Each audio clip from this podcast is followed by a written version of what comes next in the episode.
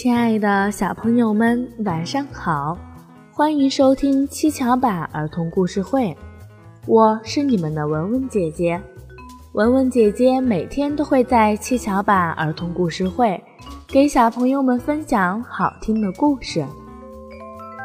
小朋友们，你们知道大自然里都有什么神奇的事物吗？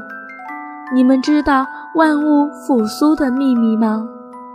今天呀，文文姐姐分享一些关于我们身边的小科学、大道理。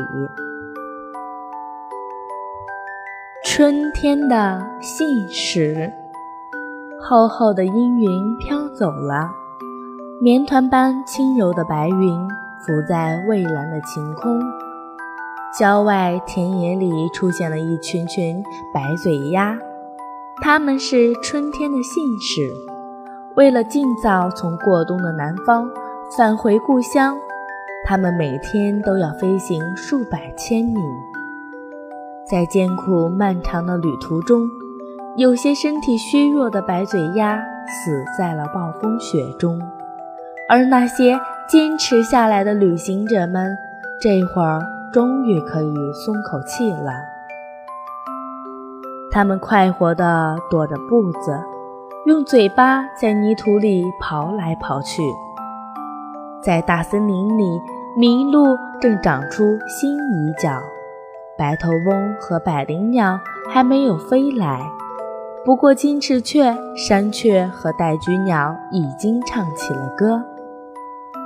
瞧，有棵棕树根部的泥土被掀开了。下面露出了熊冬眠的洞，可是并没有见到熊出来活动。也许他觉得外面还不够暖和吧。虽然是春天了，可森林里还非常的冷。白天的时候，树上的雪融化成冰，滴答滴答的声音远近可闻。到了夜晚，温度骤降，雪水又再次冻成了冰。这样的日子还要过上好些天呢。